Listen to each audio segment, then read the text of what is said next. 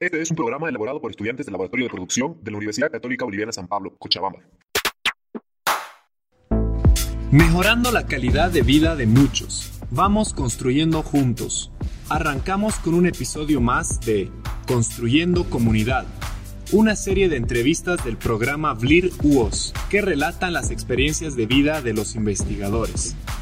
Comenzamos. Hola, soy Edmundo López. En esta nueva edición de nuestro programa nos encontramos con Vale García. ¿Cómo estás, Vale? Muchísimas gracias, Edmundo. Me encuentro muy bien, muy entusiasmada de conocer del nuevo proyecto. Así es, en esta edición tenemos un invitado muy especial. Él es Mark Krabs, es uno de los líderes que, del proyecto BLIR que viene desde Bélgica. Concretamente trabaja con el proyecto 6, según tengo entendido, que es el transversal, ¿así es? Así es, cierto. Muy bien. Quisiéramos saber, nos gustaría conocer cómo ha sido ese proceso para que usted llegue a ser investigador, ese proceso de vida que usted ha tenido. Bueno, para poder contestar entonces tenemos que ir en la prehistoria, porque tengo ya una trayectoria bastante larga como investigador, entonces uh, más de 40 años. Wow. Entonces, uh, y a nosotros también como que como parte de nuestra formación uh, universitaria, entonces tenemos la tesis que se llamaba de licenciatura. Uh -huh. Y en, yo hice mi tesis licenciatura en psicología laboral y en aquel tiempo era sobre la situación de los uh, campesinos agricultores en Bélgica que estaban también en una fuerte transición con uh, muchos problemas también sociales, económicas, de todo índole. Y entonces uh, mi promotor también se me impuso como un tipo de investigación bastante tradicional, por un lado, con instrumentos sobre motivación y carga, con escalas de 1 a 5, estas cosas, pero también de um, analizar su uso de tiempo durante 24 horas, 7 días en la semana, 4 veces al año. Entonces, un, uh, yo diría un proceso bastante intensivo que también claro. me obligó a relacionarme bastante de cerca con ellos y me invitaron en sus casas y tuvimos tiempo para dialogar a fondo también de su situación de vida y como que me di cuenta que a través de estas conversaciones y diálogos como muy informales, uh -huh. pero aprendí mucho más de su situación de vida y cuáles eran sus problemas que después a través de estos instrumentos, dígame ahora en una escala de 1 a 5 cómo claro. se siente entonces, pero que por un lado la, el resultado de la investigación era entonces uh, hacer correlaciones entre los resultados de los escados y su, su, su uso de tiempo, pero entonces es, obtuvimos algunos resultados muy interesantes, pero para poder interpretar yo tuve que recaer en la información que había conseguido a través de estas conversaciones muy informadas.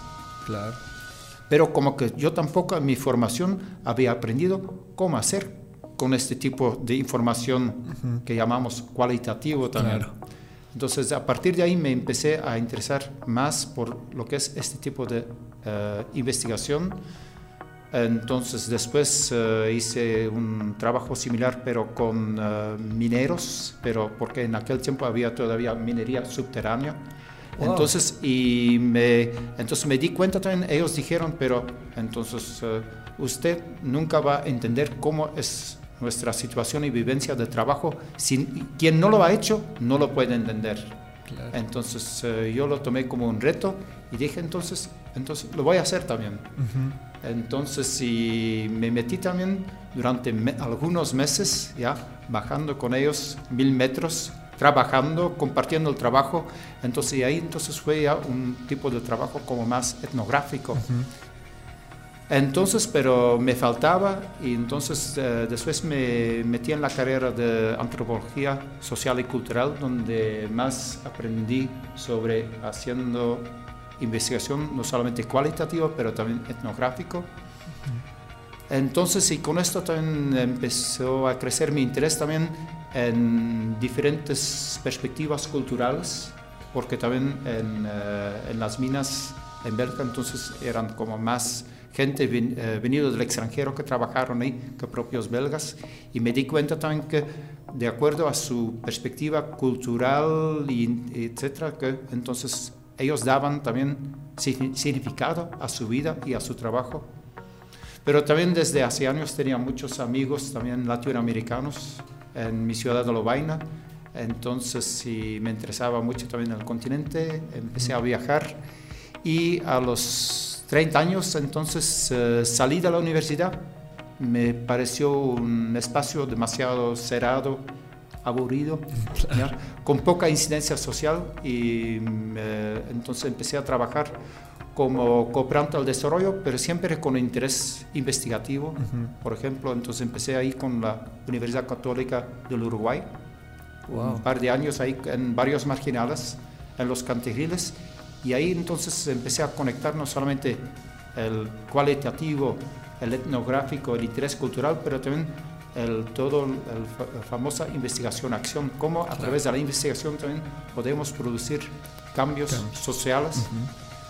Y debo decir entonces, desde ahí me quedé trabajando 15 años en América Latina y siempre digo lo que tiene que ver con el tema de investigación-acción participativa también, casi más he aprendido en este continente que en mi propio continente, porque aquí hay mucha experiencia, mucha trayectoria, uh, autores interesantes también. Um, entonces, uh, después he trabajado uh, de, de, Uruguay, entonces um, he trabajado y vivido como 12 años en Ecuador, ahí trabajando con comunidades indígenas. Y conectándome otra vez con las universidades flamencas, ahí empezó la aventura con el BLIR también, que el BLIR recién empezó y uno de los primeros proyectos que ellos han tenido también como BLIR ha sido precisamente un proyecto que yo he podido liderar en Ecuador también, eh, en la Universidad de Cuenca. Eh, y, pero yo todavía no tenía un doctorado, ya. Pero entonces trabajé como unos cinco años en proyectos BLIR, um, sobre todo en temas que tienen que ver con cómo uh, incrementar la participación de las comunidades rurales indígenas en procesos colaborativos que um, contribuyen a la sostenibilidad del medio ambiente, sobre todo en temas de agua. Y entonces uh, eso hicimos durante unos cinco años. Regresé a Bélgica, decían experiencia muy interesante, nos gustaría aquí también, pero sin doctorado en la Universidad Belga, entonces vas a tener que escribir un, doctorado, un doctorado, una tesis. Ya, una tesis doctoral que era basado en estudios de casos, investigación, acción en Ecuador. Mm, y desde ahí entonces, claro que um, he seguido, he obtenido mi doctorado, me han contratado en la universidad donde ahora, por ejemplo, claro, siempre estoy involucrado en proyectos de investigación cualitativo, más de investigación-acción, siempre relacionados con temas de sostenibilidad. Igual en Bélgica y Europa, pero siempre he mantenido contactos con América Latina, siempre ahora sigo liderando proyectos BLIR. Es un poco, en breves rasgos. Creo que un elemento importante que tiene que tener la investigación es esta parte participativa para que uno realmente pueda entender, ¿no? Ahora quisiéramos saber cuántos proyectos tiene a su cargo. En em, este momento, de proyectos grandes, les tengo en, en América Latina, es decir, em, tengo este proyecto en Bolivia, que es eh, parte de un programa institucional, entonces eh, sobre el desarrollo de una metodología transdisciplinaria y también basado en el trabajo con las comunidades. Ese es uno de los proyectos, es un proyecto BLIR, pero además también tengo dos proyectos, uno como promotor principal, que tiene que ver con el concepto de la economía circular. Ese es un proyecto. Y otro proyecto que tengo en Ecuador, en otro ámbito bien diferente, tiene que ver con la conservación del patrimonio rural. Patrimonio rural em, eh, puede ser material e inmaterial, pero entonces cómo ahí involucrar a la propia comunidad para que ellos se apropian de esto, lo aprenden a mantener, manejar, pero también para que sea un, un recurso también de la propia comunidad. Entonces ahí mi contribución más tiene que ver también con el tema de la participación comunitaria. Dentro de estas historias y experiencias que has tenido, ¿ha habido alguna historia de alguna persona que realmente haya influido de alguna manera en tu trabajo como investigador? Oh, pues pueden imaginarse con una trayectoria tan larga que es difícil ahí escoger a un momento porque la verdad que sí han, eh, han habido eh, tantas experiencias tan intensas, tan fuertes también que realmente le cambia a uno como investigador. Y yo creo que esa es em, la diferencia que lo hace el, trabajo de investigador, pero basado en, el trabajo comunitario. Entonces, es realmente un trabajo que le va a cambiar como persona también.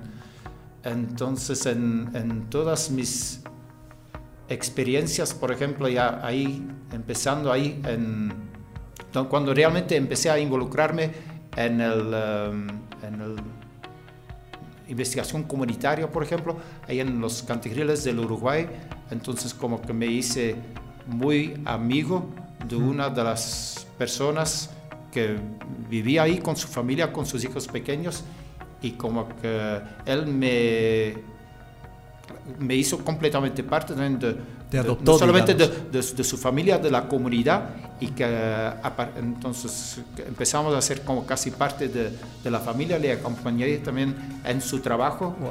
Eh, bueno, la, un poco la ventaja de una población como en Uruguay, entonces como son medio de descendencia europea, casi todos, no tenía que disfrazarme. Entonces yo entonces, pero fue muy interesante también como acompañando a él. Entonces, si aparecemos con el carrito en la ciudad, vamos a recolectar papel, cartón y todo. Cómo te mira la gente, cómo te trata la gente. Uh, a diferencia cuando yo otra vez voy a la ciudad y soy parte de la universidad, por ejemplo, y cómo me trata la gente y cómo me miran. Entonces, eso fue súper, ya impactante también, pero súper interesante también para para aprender, claro, claro, sí. Bien. Quisiéramos saber también acerca de las limitaciones que ha tenido como investigador dentro de los proyectos que ha realizado. Bueno, eh, sobre todo en el tipo de investigación que yo hago, eh, un, eh, un obstáculo, no diría, pero sí un reto es que esto de alguna manera te exige como involucrarte realmente en la vida de la comunidad o de la realidad que estás investigando.